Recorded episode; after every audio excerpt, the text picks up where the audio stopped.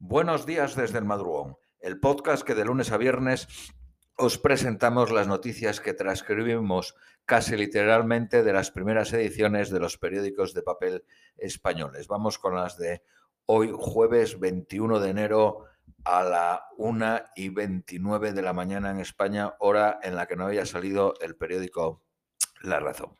Vamos con el periódico ABC. Joe Biden entra en la Casa Blanca con una llamada a volver a unir el país. El 46 presidente de Estados Unidos tomó posesión en una típica ceremonia marcada por la pandemia y las extraordinarias medidas de seguridad. Los republicanos arropan a Biden y curan heridas. Mike Pence, que fue el número dos de Trump, vicepresidente de Estados Unidos, acude a la jura del nuevo presidente. Las urgencias son múltiples. Reconciliar a la ciudadanía, seguridad y ayuda en lo sanitario y económico. Y recuperar la previsibilidad de Estados Unidos. Lo más significativo del, discurso de Biden fue la frase, lideraremos no solo por el ejemplo de nuestro poder, sino por el poder de nuestro ejemplo.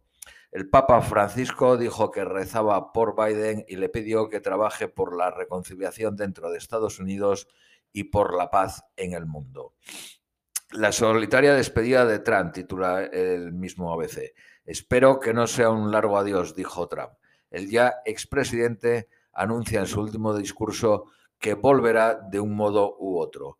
Trump se va con un, indulto a Bamon, que había sido asesor suyo, y un último guiño a los venezolanos. Anuncia una moratoria de 18 meses a la deportación de esos inmigrantes. No hubo, a pesar de los rumores, indultos para el propio presidente o para su familia. Periódico El Economista. Biden apela a la legitimidad de su victoria y asegura la recuperación. La Unión Europea celebra el nuevo amanecer en América tan esperado. Periódico El País. La democracia ha ganado, dijo Biden. Biden, Biden llama a empezar de nuevo. Tenemos la primera vicepresidenta de Estados Unidos. No me digan que las cosas no pueden cambiar, dijo el presidente. Los senadores, la senadora será clave en la votación en la Cámara Alta. Trump perdona a su ex asesor Bannon y da 73 indultos y 70 conmutaciones de pena. Algunos delincuentes financieros o conocidos raperos como Lil Wayne y Kodak Black o el exalcalde de Detroit.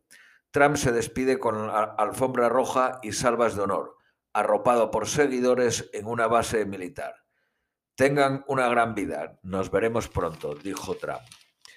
Eh, Macron, el presidente francés, lanza un referéndum para incluir el medio ambiente en la Constitución. Eh, un peligro, señala el periódico El País, porque el referéndum puede acabar en convertirse en un referéndum sobre su persona, sobre Macron. Conte, el primer ministro italiano, se encomienda al transfugismo. El primer ministro debe sumar senadores de otros partidos a su proyecto. Más frágil que nunca o dimitir. Periódico ABC. Grecia amplía sus aguas territoriales en el mar Jónico. Pasa de 6 millas a 12. Desde que se ha descubierto en esta zona yacimientos de hidrocarburos, ha aumentado la tensión con Turquía. La Asamblea Nacional Chavista lanzó un ultimátum de 48 horas para arrestar a los, diputados opositores de Guaidó. Periódico, seguimos con la ABC, el Parlamento Europeo aprobó una propuesta de reforma del euroorden para que incluya nuevos delitos, entre ellos el delito de sedición. Periódico La Vanguardia. Condenan a 43 años de cárcel en Tailandia por criticar la monarquía. Gorbachev pide a Rusia y Estados Unidos que renueven el START 3, eh, firmado en el año 2010 para, sobre la reducción de armas nucleares. Periódico El País. La falta de contenedores retrasa los envíos de China y hace que el precio haya subido de 2.000 dólares a 12.000 por contenedor. Periódico Cinco Días. Las empresas del IBEX 35 abonan sus facturas en 183 días y las cobran en 64. La hostelería lleva a la Audiencia Nacional las restricciones por la pandemia. Economía ultima la creación del cuarto supervisor financiero para defender al cliente. Periódico El Economista. El gobierno no echará a los ocupas hasta mayo si actúan sin violencia. Eh, vamos con las noticias nacionales. El periódico ABC, el Poder Judicial abre eh, el Poder Judicial abre la puerta a la Unión Europea para que actúe contra España. El Pleno del Consejo del Poder Judicial prevé aprobar un acuerdo en el que deje constancia del que, de que el Congreso no le ha escuchado. Para el periódico La Vanguardia, la Fiscalía y la Moncloa coinciden en la necesidad de mantener el 14F. Para, eh, según el periódico El País, Sánchez apoya la celebración de las elecciones en Cataluña el 14F. Se necesita cuanto antes un gobierno con plenas facultades, dijo Sánchez. El gobierno batallará hasta el final para aplazar los comicios, eh, señala La Vanguardia. Eh, el periódico El País, Urdangarín en tercer grado tras cumplir dos años y siete meses, casi la mitad de la pena.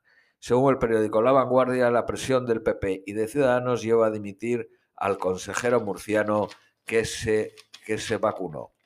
La Unión Europea estudia otros cierres de fronteras interiores para frenar la nueva variante.